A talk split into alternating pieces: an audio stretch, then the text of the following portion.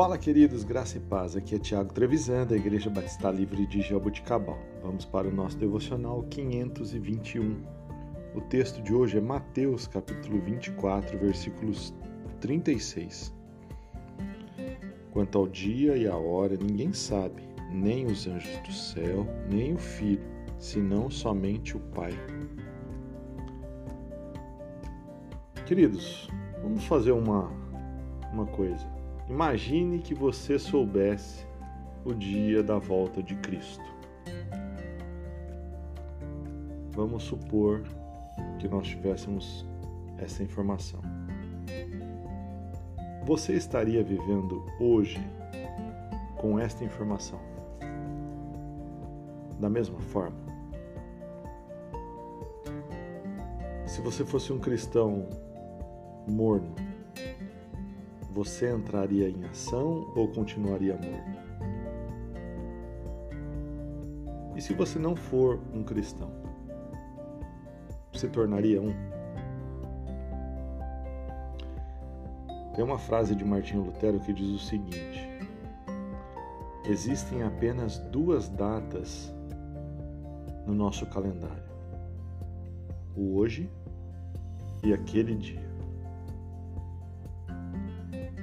Irmãos, nós não sabemos quando Jesus retornará, mas precisamos estar prontos para aquele dia.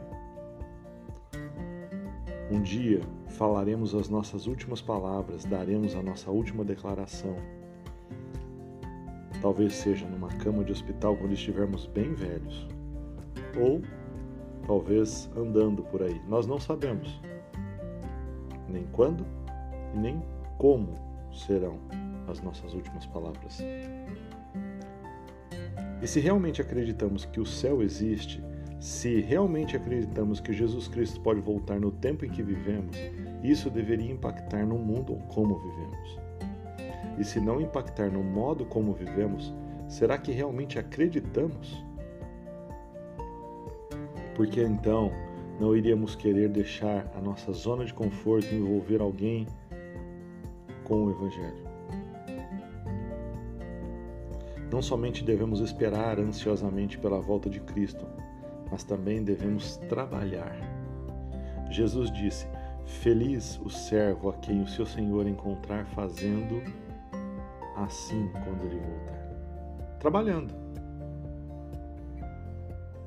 Se esperar é a evidência de fé, o trabalho é a evidência de fé em ação. A Bíblia nos conta que também a fé sem obras está morta.